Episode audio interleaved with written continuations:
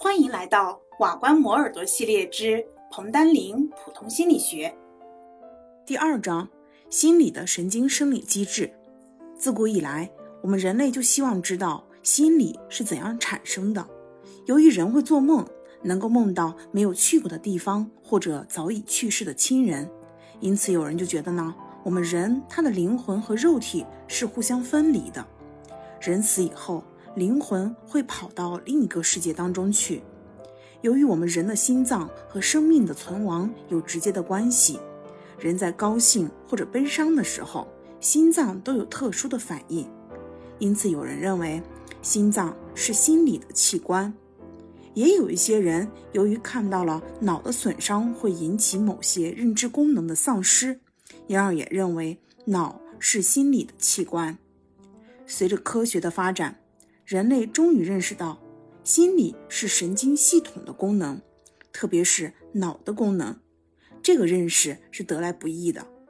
近三十年以来，由于认知神经、神经科学、电生理学和生理化学等等的飞速发展，各种现代技术的突飞猛进，人们对神经系统的结构与功能有了许多崭新的认识。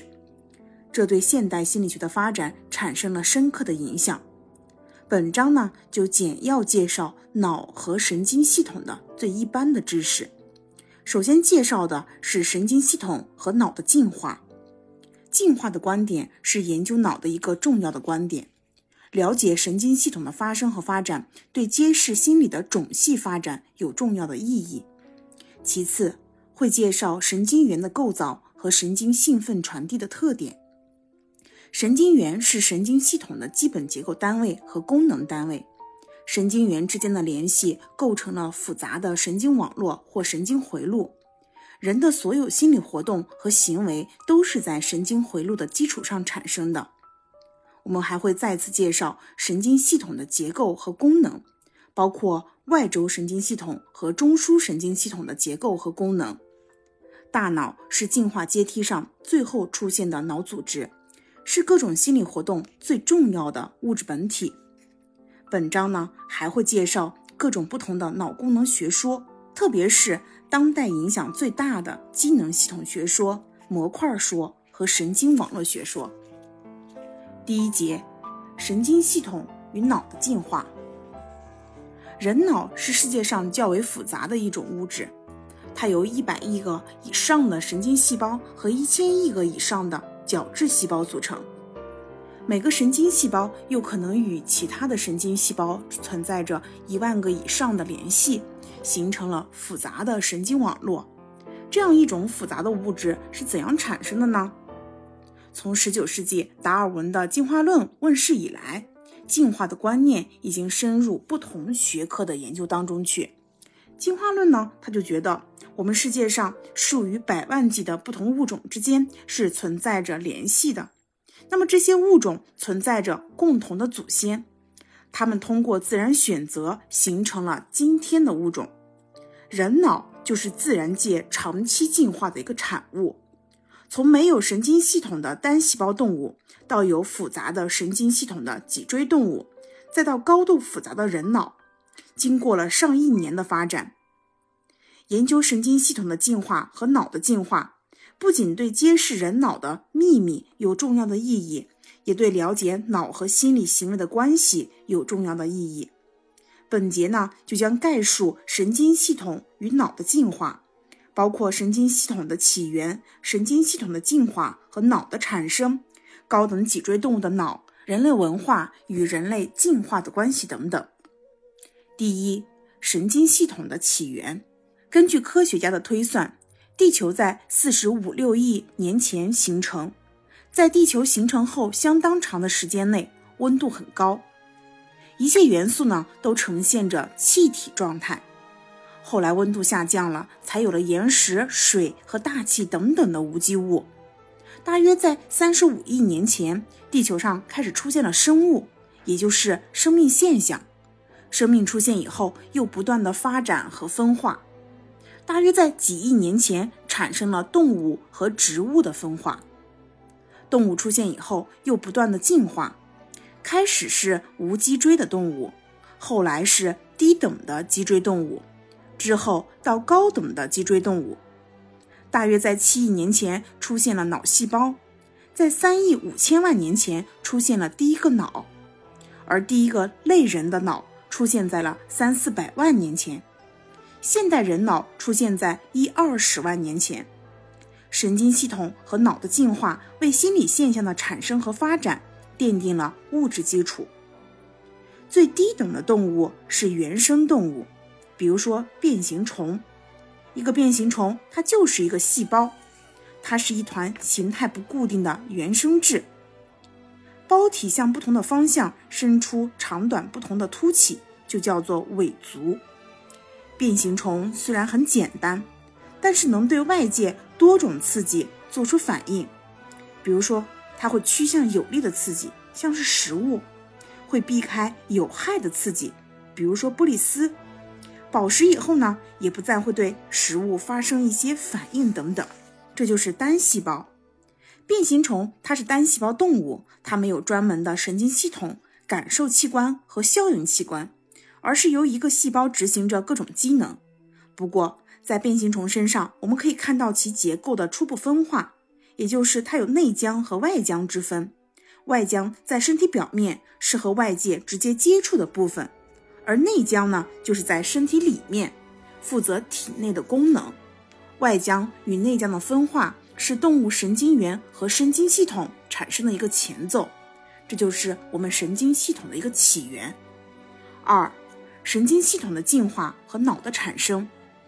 从单细胞动物发展到多细胞动物，是动物进化史上的一个飞跃。从多细胞动物开始，动物身体的各个部分为适应生活环境的变化而逐渐的分化。低等的多细胞动物已经有了专门接受某种刺激的特殊细胞，这种细胞逐渐集中，就形成了专门的感觉器官和运动器官，同时出现了协调身体各部分的神经系统。这样。动物身体各部分的活动呢，便借助神经系统联合为一个整体。原始的多细胞动物有很多，比如像像是纲肠动物，像水蛭、海蜇、水母等等的这一系列，它们都属于原始的多细胞动物。在纲肠动物当中呢，就出现了感觉细胞、运动细胞和介于两者之间的神经细胞。每个神经细胞呢，都有丝状的凸起。联合成网，组成了网状神经系统，它们专门执行传递兴奋的功能。由此可见，在他们那个时代就已经具有了高等动物的反射弧的雏形，这也是神经系统的最初的形态。在网状神经系统当中呢，神经元之间是没有突触连接的，它们之间的联系是原浆性的，是没有神经节、没有中枢，因而呢，神经细胞的兴奋它可以向任何方向传导。刺激动物身体的任何一个点都能引起全身性的反应。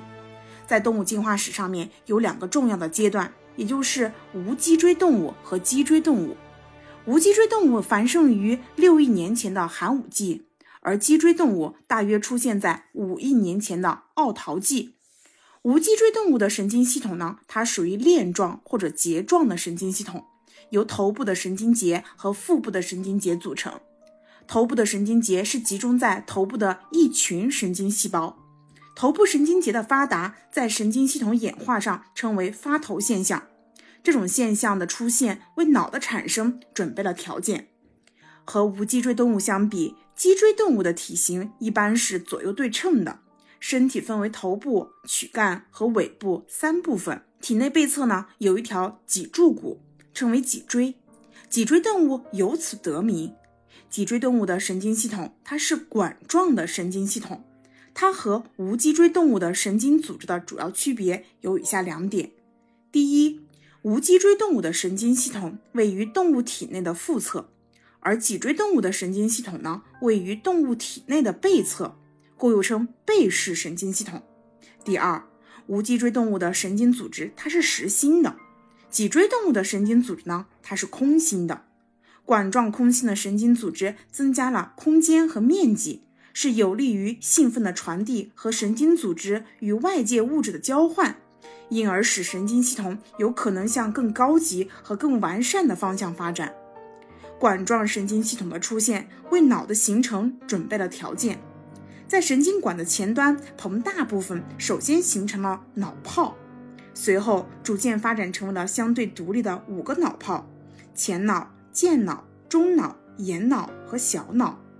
两栖动物的前脑已经发展为两半球，爬行动物开始出现了大脑皮层。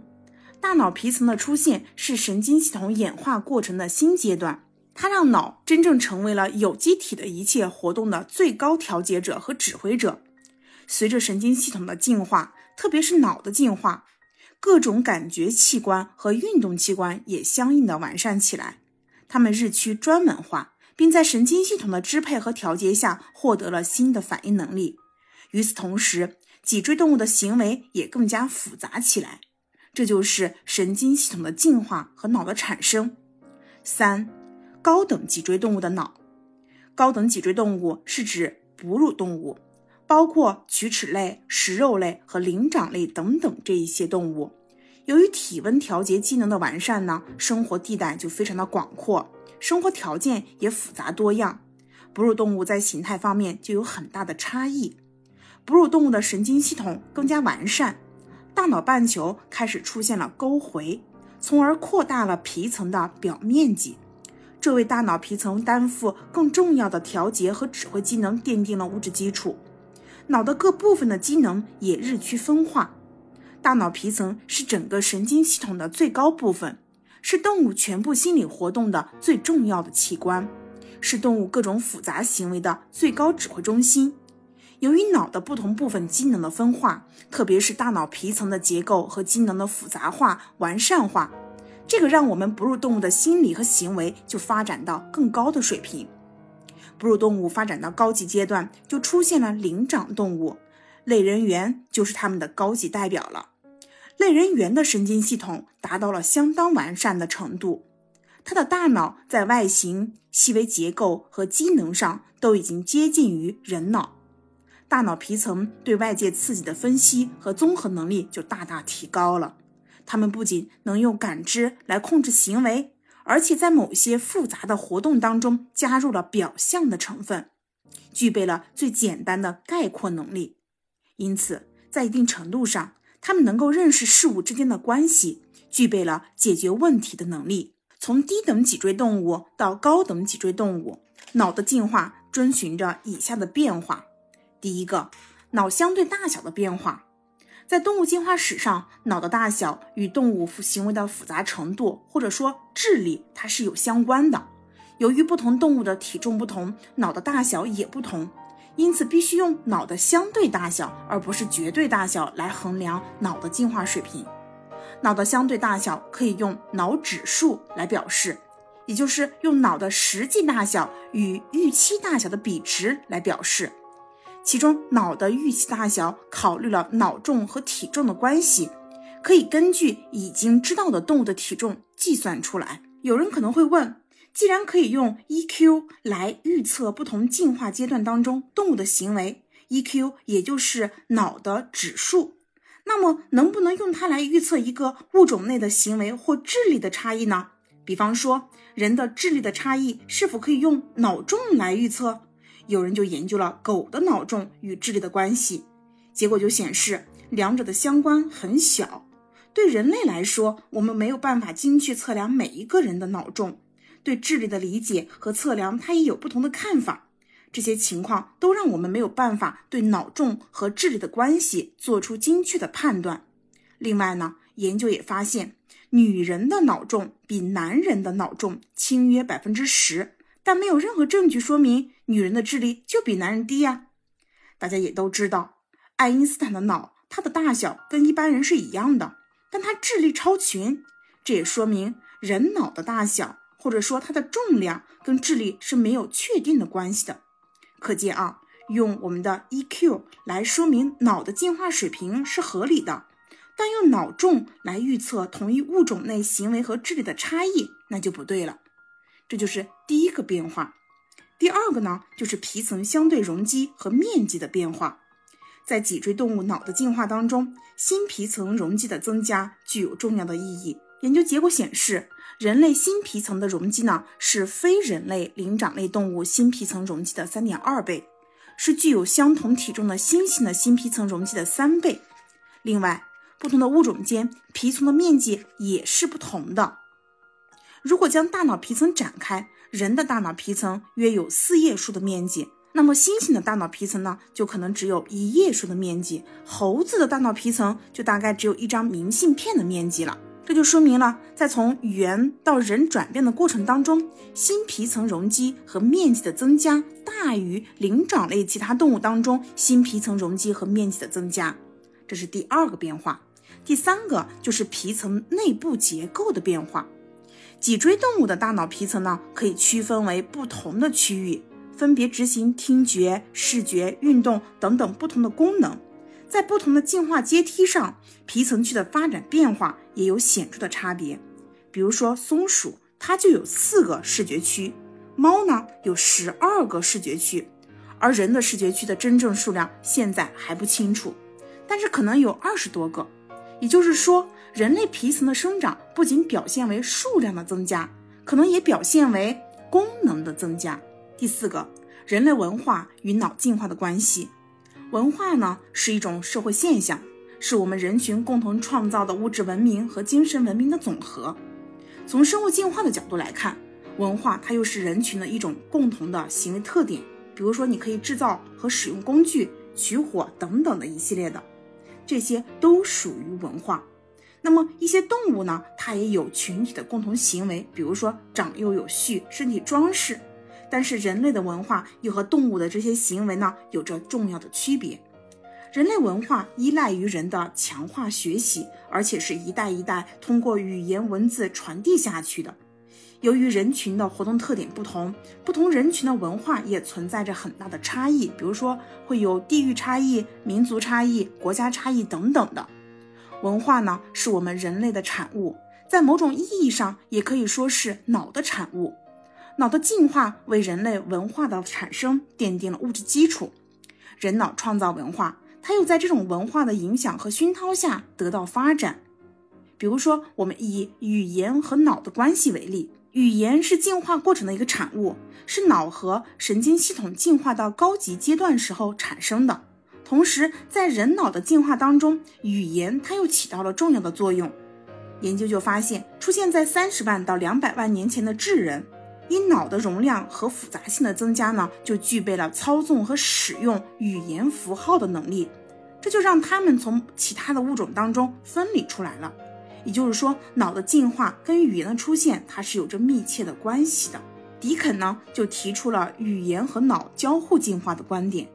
他就认为，脑和语言都是为了解决认知和感觉运动方面的问题而进化来的。